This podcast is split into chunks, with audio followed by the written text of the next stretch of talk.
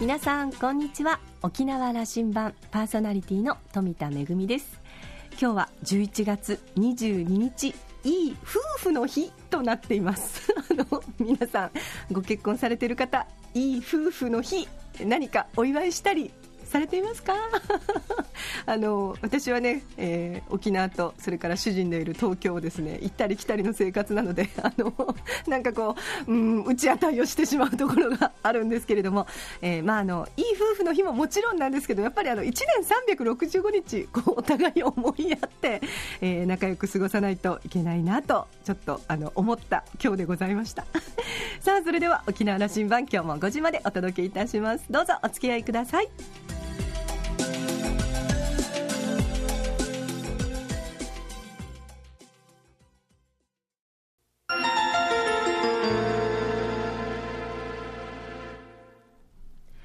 那覇空港のどこかにあると噂のコーラルラウンジ今週は特別編といたしまして私富田恵とラウンジ常連客で沖縄大学地域研究所特別研究員の島田克也さんと2人で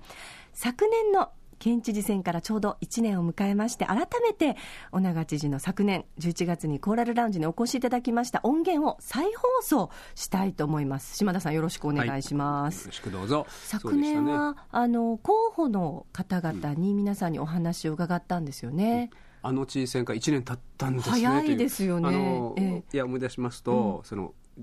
知事選挙の公示前に、ね、10月の前半に、えうん、あの3候補の1周ずつ来てもらいまして、うん、ええー、尾長さん中今さん下地さん来てもらって、はい、え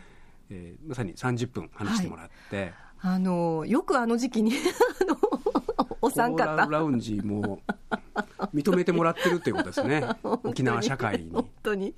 うん、うわすごい緊張感とともに放送をお送りした記憶がありますが、正確には13か月経って、はい、あのまあ、当選なさって県知事のに就かれた尾長さん、うん、あの時に30分どういう話をなさったかと、はい、これねやっぱり、まあ、今でもポッドキャストで聞けるんですよ。えええ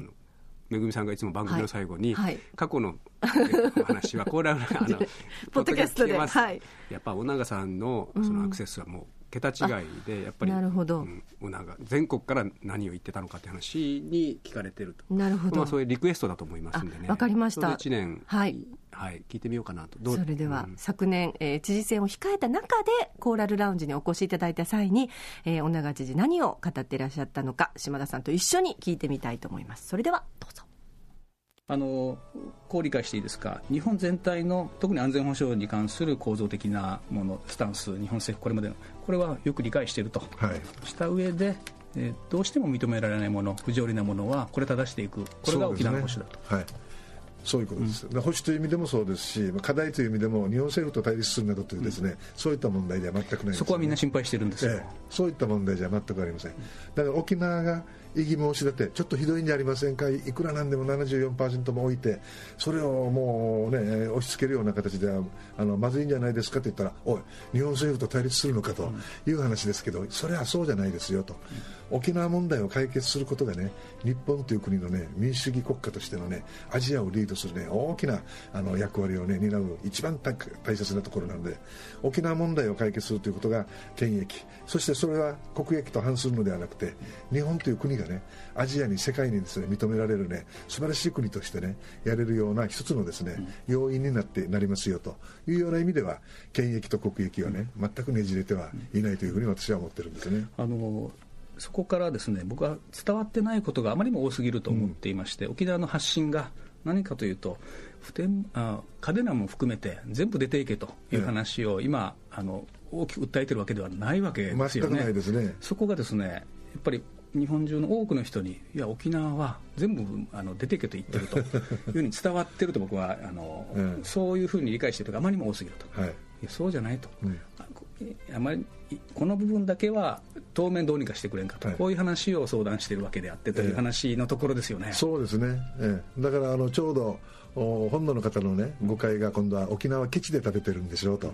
うん、だからね基地を置いといてね、うん、えー、そして新興作もらっていいですよというのは本土の人の勘違いなんですね、うん、でまたこのこの面の勘違いですね。だから私たちがまた反対運動をすると全部持っていけというようなねそういうまた勘違いもされてるんですね、私たちが言ってるのは普天間飛行場だけをですね県外施設に持って行ってくれということなんですね、えー、もう沖縄県の0.6%の74%あるわけですが普天間が本当に移転をしていただけるんだったらですね相当基地のですね軽減策になるんですよね。それを辺野古という沖縄の一番風光明媚なね、えー、本土で言えば宮城県の松島湾に匹敵するようなところをね埋めて米軍の飛行場を作るというものですから私たちの自然環境に対するあるいは文化に対する思いとそういうものはですねちょっとそぐわない、うん、えー、産業の発展という意味でもねあっちはもう国際リゾート観光のこれからもう本当に頑張ろうというところですからね。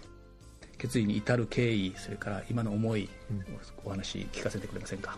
はいまあ、あの経緯という意味から言いますとですねやっぱり沖縄はまとまらなきゃいけない、保守が革新は敵ではない、革新が保守は敵ではないと。自ら持ってきたきたわけでもない基地を挟んでですねいがみになってきましたが私たちが分裂しとったらこの基地の問題はですね解決しませんよということでですね、えー、みんなでまとまりましょうよ。オール沖縄というのは、まあ、私の方で提唱してやってきたわけですから。それをやってる間に、えーまあ、今の知事がですね、えー、埋め立ての承認をして、えー、ある意味で、まあ、県民がですねガクッとこう、私から見たらですね、えー、来たような感じがいたします。でそういう中で、えー、世の中の動きがですね、まあ、そういったものの役割を作ろうということでですねやってきた私をですね今、まあ、知事候補にですね上げるようになってきたわけでありまして、え、ですからだんだんだんだん私はその今日までやってきたことの責任とですねそれからこういうふうに、えー、お前頑張れというようなですね話を聞くにつれですねこれはやっぱり出馬しないといかんのかなというようなことでですね、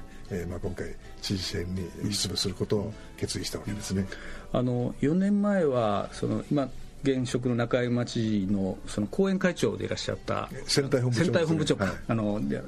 ら政策的には大きなあの時点では違いなかったもちろんなかったわけですよね。特にはあの普天間の県外移設も一緒にね、はい、作り作った、うん、あの政策でしたからね、はい、で特にそしてまたそこはあの保と分かったというのがある、でただその他の21世紀ビジョンだとか経済政策だとか、中山さんがこう進めてきたことここへはどうですか、あのこれ、どういう評価を見ておられます、はい、これはあの私もご一緒してやってきましたので、うん、いわゆる50名ぐらいの各界各層の代表でやりましたが、私も市長会代表でずっとその審議会には、うん、入っておりましてね、えー、ですから21世紀ビジョンはまさしく、えー、ご一緒して、えー、沖縄県各界各層とともどもにですね作ったことでありますから、これについての違いはですね、えー、ほとんどないと思います。一つ違いがもしかしてあるかと思うのは解釈の違いがね、うんえー、この前の埋め立ての承認あるいは辺野古の自然と環境をある意味で捨てて、えー、向こうに基地を持っていくということなんですがこの21世紀ビジョンはですね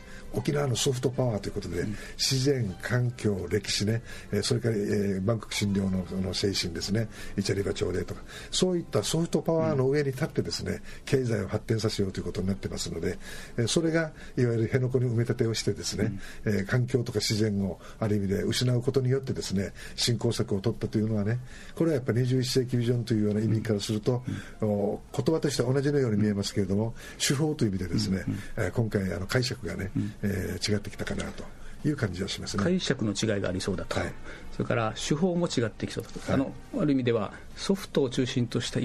軸石が軸足がここにあるか、うん、あるいはそのハード的なもの、見えやすいものにあるかというような違いが起きるかもしれませんどっちかというと、ある意味で今というものね、一過性というようなものにね、力点が置いて、沖縄がこう何百年にわたってですね、えー、この悠久の世界の中でね、築き上げてきたね、沖縄らしい、この亜熱帯の中でのア民族ですよね、まあ、そういったようなものの中で出てきたパワーみたいなものがですね、今、沖縄を押し上げてるんです。アジアに大変近いのはですね、そういった沖縄の県民らしさがですね、アジアの方々とですね、とってもあのいい形で、えー、手が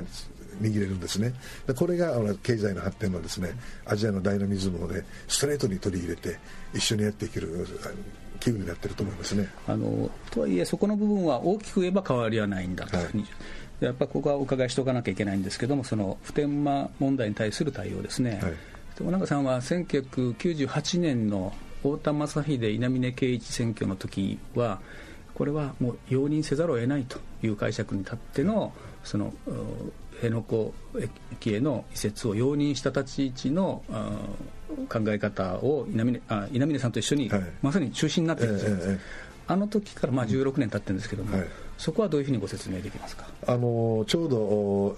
えー、冷戦構造がね、終わったのが22、3年前、えー、それを受けて日本では社会党がなくなってね、55年体制、えー、いわゆる細川連立内閣ができたんですね、うん、あの頃までは本土の方も捕獲の対立だったんですよ、それから政治の液状化が始まりましてね、えー、そしてちょうど稲峰さんの時にですね、えー、普天間が返還ということで、さあ、どういう政策を作ろうかということになったんですね、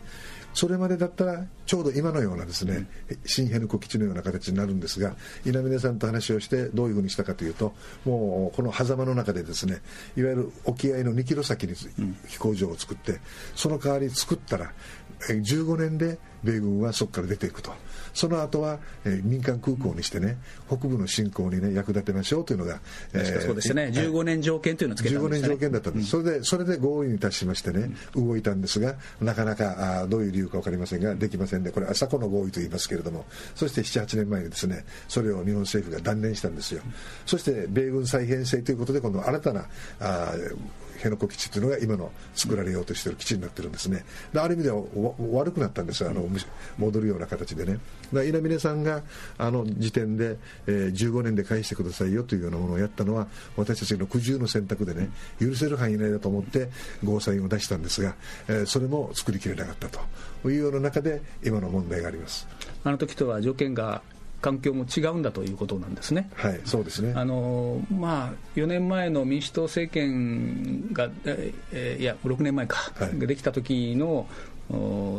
またその日本全体の政治の動きもそれもこうしてまして小長さんの考え方も変わってきたと。はいいうふうに理解してていいですか？そうですね。あの、まあ、ある意味で沖縄の政治は、うん、自由民主党が全部責任を持っていいことも悪いこともね、やってきたんですね、うん、民主党に政権が変わったら、まあ、鳩山さんがね県外説と言って、うん、わ政治が変わるとねダイナミックに変わるんだなと思ったら1年持たなかったんですよね、うん、その間ですね鳩山さんが県外説を言った時に本土の世論調査もね大体67割の人がね沖縄にはそんなに置いちゃいかんと言ってたのにまた元に戻ったらですね7割ぐらいの人がね沖縄に置くべきだということになったんですね。あこれは、ある意味でオールジャパンオールジャパンで沖縄にね基地を置いとけというねことなんだなと。まさに西目淳二先生が、うん、あの沖縄の心はと聞かれてね大和になろうとしてもなりきれない気持ちといったのはこういったところにあると思うんですがそういうのを私はこう見た時にですねあこれはもう沖縄がまとまらないと、うん、オールジャパンで沖縄に基地を置いとけというわけですからオール沖縄でね勘弁してくださいと。0.6%に74%はねいくらなんでも、えー、ひどいんじゃないですかと。まして戦争中もそれから27年間もね、えー、日本から切り離されて苦労もしてきてもう本当に日本国には尽くして尽くしてきたという気持ちがあるんですがそれでもやはりなかなかねご理解いただけないというところにね、えー、寂しさがありますよね。沖縄の保守としてそのところをきちっと説明できれば理解させれるというふうなことを思っての今回出馬だと思います。はい、あのもう一つお伺いしておかなきゃいけないのはこうあのそう県民の総意がこうまとまった時にですね本当にその大きな日本政府だとか米国政府だとかいう今こう進んでいるものをですね、うん、えー、止めて、うん、であのおっしゃられるような辺野古には作らせないというものを実現できるかと。はい、この戦略立てていかないといけないですよね、はい、この辺にはどういうはい、それはあの、まあ、あの中山さんがね、うん、えー、4年前に県外施設を公約をして、うん。えー、そして去年の12月にですね、えー、埋め立てを承認をしたという意味ではこれはやはりあの公約とは違うんですね両方とも。そうするとこれは知事本人がやった行為なんですが、県民がそれにですね、えー、承認を与えたことではないわけですよ。ですから今度の知事選挙は、えー、その埋め立てのですね承認に対する、えー、県民のですね判断が下されると思います。でその判断が下されたときに、えー、それがノーですよと、ダメですよといったものが出来上がりましたらね、それをもとにして、いわゆる普天間飛行場は元のラムズフェルド国防長官も世界一危険な基地だと言ってるわけですから、今日本政府が言っている辺野古ができなければ普天間は固定化しますよというようなことはですね、もうできない世界情勢に僕はなっていると思うんですね。国際世論もですね日本国にしても何にしても社会一に危険な普天間に置いておくわけにはいかんというようなものはですねだんだん醸成されてきてそして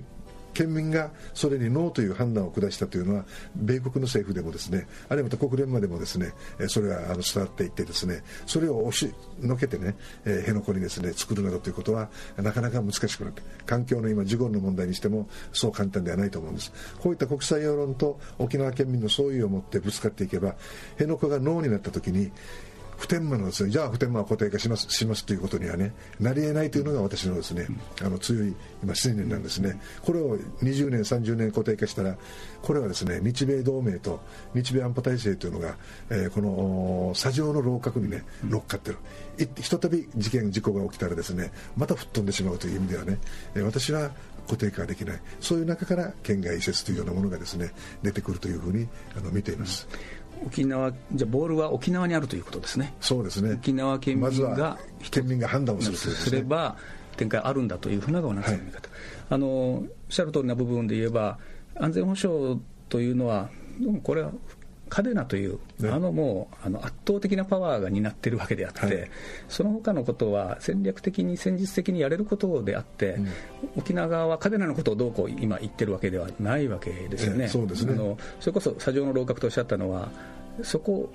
あの手間のことちゃんとやらないと嘉手納だってという話になってきます、ね、そうですね。そこで嘉手納がですね、うん、上がってくると思うんですね。ですからやっぱり、えー、海兵隊が沖縄の基地の75%を占めていることから考えますとねそれがあの沖縄から出ていったらですね、うん、基地問題はですねもうそう大きな問題にはですね確かに嘉手納の皆様方には大変申し訳ないね状況が続きますけれどもそれでも海兵隊があの県外に出ていきましたらですね沖縄がですねこれ以上ですね大きな声を出すというような今のようなものではなくてもっと話し合いをしながらね地道に一つ一つですね解決をしていくことに変わっていくと思います。次の時代に進めるという次の時代に進めますね、まさしくそういうことですね。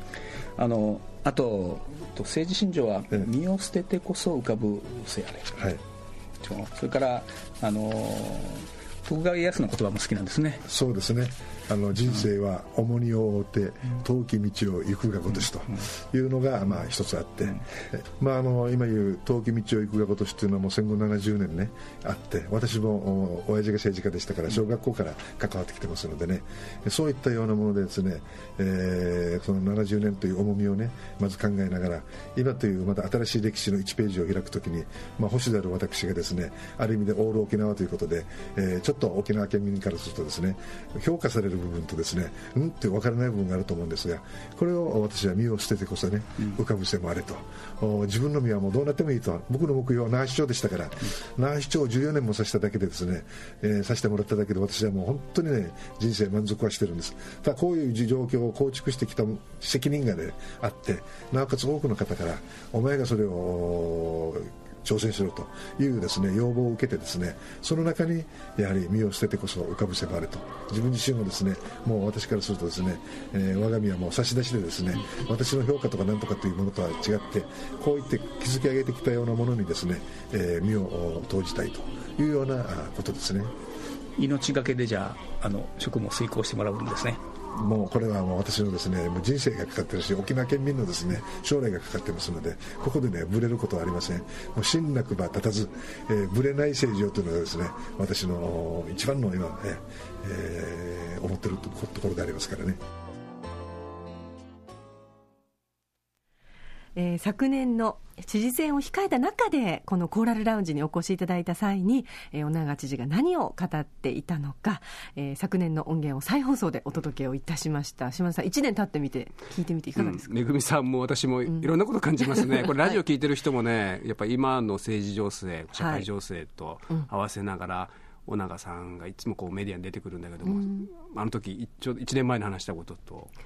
まあ、本当にぶれてないね、そうですね、あの、ね、最後に結びにおっしゃってましたけど、ぶ、うん、れない政治なんだっていう、それが必要なんだっていうことは、本当にあのすごく感じました、あの1年経ってもあのどこもぶれてないというのがすごく感じましたし、あの一つやっぱり冒頭におっしゃっていた、国と対決する気はさらさらないんだと、あの沖縄の保守として保守か革新関係なく、やっぱりあの、まあ、平和な島を実現するっていう、この権益っていうのは、全然こう国とねじてるわけじゃなくてあのイコールこれは国益アジアと仲良くするというのは国益につながるんだしあの、ね、そこを目指して僕たちはやっていきます。というその気持ちというのがですねただ現状を見てみますと完全にこう国と対立する構造に今1年経ってなってますのであの非常にこうこれからどう進んでいくのかなっていうのは、うん、あの1年経ってみて思いますね。沖縄の理屈は立ってるなというふうには思いますよ。はいはいうん、そうですね。ただあの取り巻く現実がねうんね、日本政府の理屈、現実、うん、そことのギャップが顕在化したんだなというのが、そうですね。であのおっしゃってることでいうと、国と対立するつもりはないと、そうですね。そのとだったんですね。はい。い。や1年経ってね、はい、裁判にまで行きますからね、そうですね。はい、もう一つ、はい、沖縄がまとまらないといけないということをおっしゃってた、うん、ここはさてとまさに我々が問われているところ、そうですね、うん、あのえー、っとね、まあ、僕は沖縄羅針盤として思うことはですねやっぱりその国が今何を言っているのか沖縄に対してそれは、えー、島尻さんが国務大臣にもなった、うんうん、それから沖縄のリーダーたちにも政治リーダーたちにも、まあ、その政治体制で自公の皆さんその、えー、こういつもあのコーラルラジオにも来てくれる古社市長や義母市長や、やっぱ考え方、あの違いがあって、そこの話もやっぱ聞かないといけないなという気持ちはあるね。あのどういううながさんとの違いの部分をどういうことなんだという話を聞くことは必要だろうなと。はいあのまあ、でも、そんないろんな沖縄の中にも多彩な考え方があるということを考えると、日本全体にはもっともっといろんな考え方があって、もともと相反する意見の人たちが今、ことを進めていかなきゃいけないというときにさ、えー、これから沖縄がどうするのかというのは、あのまあ、小長知事も含めて私たち県民一人一人、本当に考えていかないといけないなとこうあの人のことだと思っている人事ではなくこれ全員私事と思っていかないといけないなということを感じましたね、うん、違う考えの、はい、あの意見の人の話を聞いてみようかなというのは、い。つも僕の、そうですね。聞いてでもどうするのかっていうことですね。あのはい。というあのやっぱり1年経ってみて厳しさも感じた、えー、このコーラルラウンジの、えー、小長知事の選挙前のお話を今日はお届けいたしました。コーラルラウンジのコーナーでした。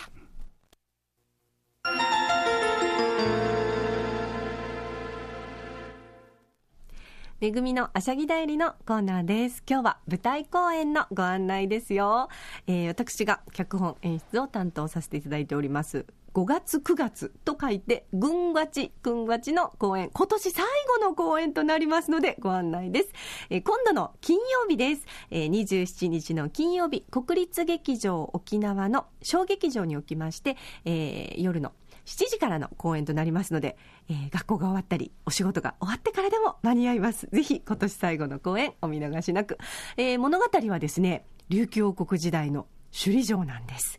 えー、中国から、えー、新しい王様を認定するためのあの中国皇帝のねあのお使いでいらっしゃる、えー、札幌市の皆さんをもてなす宴とですねそれからなぜか薩摩の役人の皆さんをもてなす宴を間違ってダブルブッキングしてしまうというお話でございます、えー、ドタバタ喜劇の中に、えー、あの時代の琉球人から何か感じ取れるものがあるかもしれません、えー、今の時代の沖縄がとだけ重なって見える方もいらっしゃるかもしれません。えー、ぜひ、えー、今年最後のぐんがちくんがちの公演お見逃しなく、えー、国立劇場沖縄におきまして、11月27日の金曜日、えー、夜の7時からの公演となっております。えー、チケットは県内各プレイガイド、それからあのホームページもありますので、ぜひあのマグネットコンテンツと検索してホームページからチケットの購入もできます。ぜひ劇場でお待ちしております。めぐみのあしゃぎだよりのコーナーでした。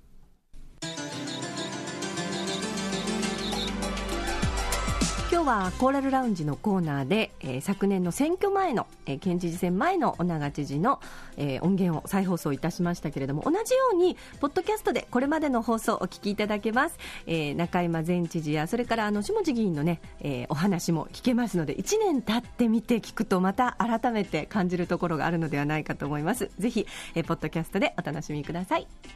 沖縄羅針盤今週はそろそろお別れのお時間です。パーソナリティは富田恵でした。それではまた来週。